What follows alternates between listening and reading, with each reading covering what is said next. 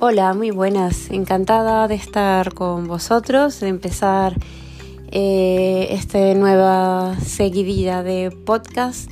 El tema eh, que vamos a tratar es la medicina estética, eh, pero no solo quiero que hablemos de los tratamientos y de los productos y, de las cosas que se están haciendo en la actualidad respecto a la medicina estética, sino que también hablemos un poquito por qué lo hacemos, de todo ese entorno em, social, psicológico, eh, también científico que hay detrás de la medicina estética. Porque em, bueno, hay muchísima información en la web, eh, a través de amigos, em, por la tele pero a la vez tanta información a veces también conlleva a cierta ignorancia, entre comillas, de lo que realmente significan los tratamientos de medicina estética. Mi nombre es Rosángela Obregón, soy cirujano, eh, cirujano general, me dedico a la cirugía de colon y recto, pero también soy médico estético desde hace unos cuantos años y eh, en función a esa experiencia que he recabado, durante este tiempo es que me he animado a hablar un poco sobre la medicina estética. Em, como os decía, eh, la medicina estética cada día evoluciona más, evolucionamos, evolucionamos también eh, a medida que la industria y los laboratorios comienzan a formular nuevos productos cada vez más interesantes, eh, con menos efectos secundarios, más tolerables. Y por tanto pues son los, eh, los laboratorios los que al final también empujan a los médicos estéticos a probar eh, nuevas alternativas de tratamiento. Eh, comparado con algunos con hace unos 10 años, por ejemplo, lo que conocemos en la actualidad como medicina estética es un cambio total de 180 grados. Em, una de las cosas y uno de los mitos que he podido observar eh, a lo largo de todo este tiempo que llevo ejerciendo medicina estética, eh, es que las personas que no eh, habitualmente no reciben tratamientos estéticos están muy asustadas la primera vez. Y están muy asustadas porque quizás tienen esa imagen de lo que ven por la tele, quizás de cirugías demasiado exageradas o de cirugías que se han hecho en el pasado con sobrecorrección de los defectos o, porque está de moda cierta, mm, em, ciertos rasgos, eh, resaltar ciertos rasgos en la persona y, en eso se han enfocado los tratamientos de ese entonces. Pero en realidad eh, lo que existe ahora es eh, mucho más estético, mucho más natural, empezando porque la gran mayoría de los productos que utilizamos en la medicina estética eh, tienen una durabilidad, es decir, no son eternos, se suelen reabsorber, eh, precisamente porque se asemejan más a nuestros componentes naturales y tenemos enzimas que van degradando esos productos a lo largo del tiempo y eh, porque se usan materiales reabsorbibles. Ya no se usan las siliconas ni los colágenos que se utilizaban hace mucho tiempo por tanto, eh, sí, bueno, tiene el problema de, que habrá que mantener cierta continuidad con los tratamientos, pero también tiene ese aspecto positivo de que si hay algo que no te gusta o que no te convence del todo, eh, pues ya sabes que no es, eh, no va a durar para siempre. Pero ahora eso es bastante poco frecuente, es decir, es poco frecuente que no te gusten los resultados, porque también precisamente por, esa, por esos materiales tan innovadores, eh, los resultados son bastante naturales.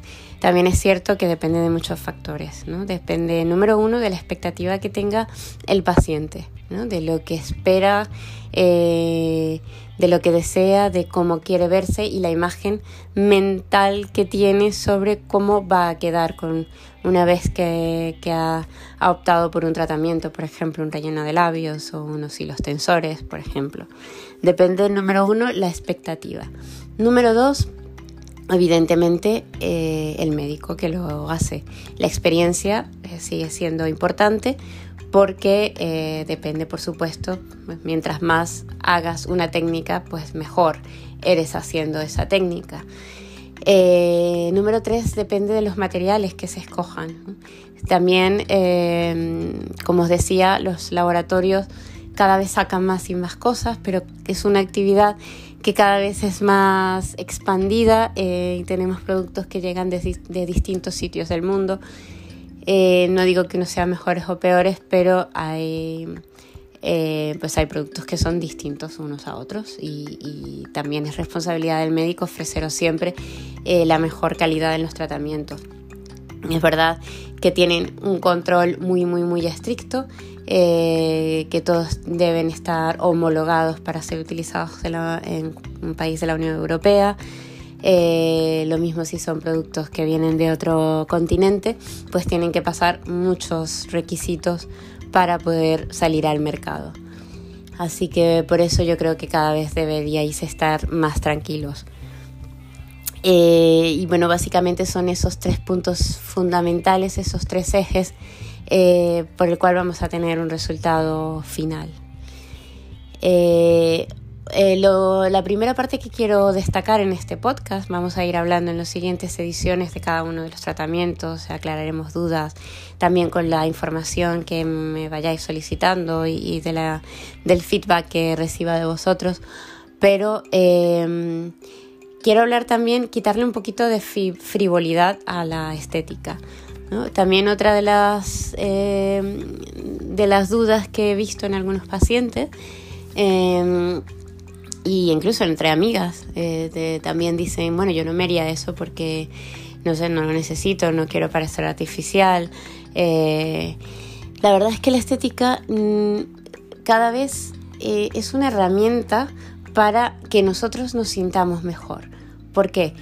Porque no se trata de que alguien se pone unos labios para, no sé, para parecer más voluptuosa eh, o porque los labios están de moda. Es porque para muchas personas tener unos labios pequeños puede o bien significar una dificultad para, por ejemplo, para una mujer maquillarse por la mañana, porque le quita más tiempo, porque le cuesta delinear los labios y verse bien. Eh, también puede ser para otra persona que ha visto que ha empezado a envejecer y a lo mejor por su trabajo no quiere eh, o no puede aparentar más edad de la que tiene o incluso personas que están buscando trabajo y que quieren tener un aspecto mucho más joven eh, que el que tienen. Em, también, por ejemplo, cicatrices que le producen a algunas personas cierta em, frustración eh, y que se sienten incómodas con un aspecto de su físico. O sea que no es ese aspecto tan frívolo de de, me voy a poner unos labios para que se vean enormes y, lucir los labios, sino que a veces detrás de todo eso em, los pacientes lo que realmente tienen es una preocupación. Una preocupación porque se ven peores, porque se ven más envejecidos, porque tienen una cicatriz que les impide lucir una parte de su cuerpo, eh, o porque incluso tienen problemas con sus parejas, porque les da vergüenza enseñar algo. Eh, son muchísimas las razones por las cuales eh, los pacientes llegan a la, consulta y, se deciden a, un tratamiento. La medicina estética tampoco, bueno, pues tampoco es un milagro. Los pacientes, el proceso de envejecimiento es continuo, es diario, todos los días vamos envejeciendo un poquito más y por eso los tratamientos de estética necesitan ciertos repasos y cierta continuidad. Por tanto, pues tampoco se puede ser muy ambicioso con un tratamiento de medicina estética. Tampoco una persona de 60 años va a aparentar tener 30. ¿eh? Lo que hacemos es que siga aparentando 60 años pero con un mejor aspecto o eh, retrasar ese proceso de envejecimiento que no sea tan acelerado y tan marcado. Hay unas personas que por genética pues tienen una piel estupenda, tienen muy pocas arrugas, y, necesitan pocas cosas. Y hay otras personas pues que bien se han expuesto mucho al sol, bien por factores genéticos, eh, que a lo mejor aparentan incluso más edad de la que tienen. ¿Eh? O sea que esto es un, la verdad es que el, el, el espectro eh, de los pacientes de la medicina estética es muy, muy, muy variado. Y ahora, gracias a la ciencia y a la innovación y al desarrollo, pues tenemos productos cada vez más ideales para poder abordar todas estas, eh, todas estas inquietudes y todos estos problemas que los pacientes nos plantean. Y, como veréis en los siguientes podcasts, hay una infinidad de tratamientos, una combinación de ellos, eh, con unos resultados realmente fabulosos. Así que mm, yo os recomiendo, eh, bueno, os recomiendo, yo os pido que me sigáis que sigáis eh, los siguientes episodios del podcast eh, para ir conociendo poco a poco eh, todos esos tratamientos que existen y, y, lo que hay detrás de cada uno de ellos. Vale, pues un placer, realmente encantada de, de poder hablar por aquí y que conozcáis un poquito sobre este tema que para mí es muy, muy especial.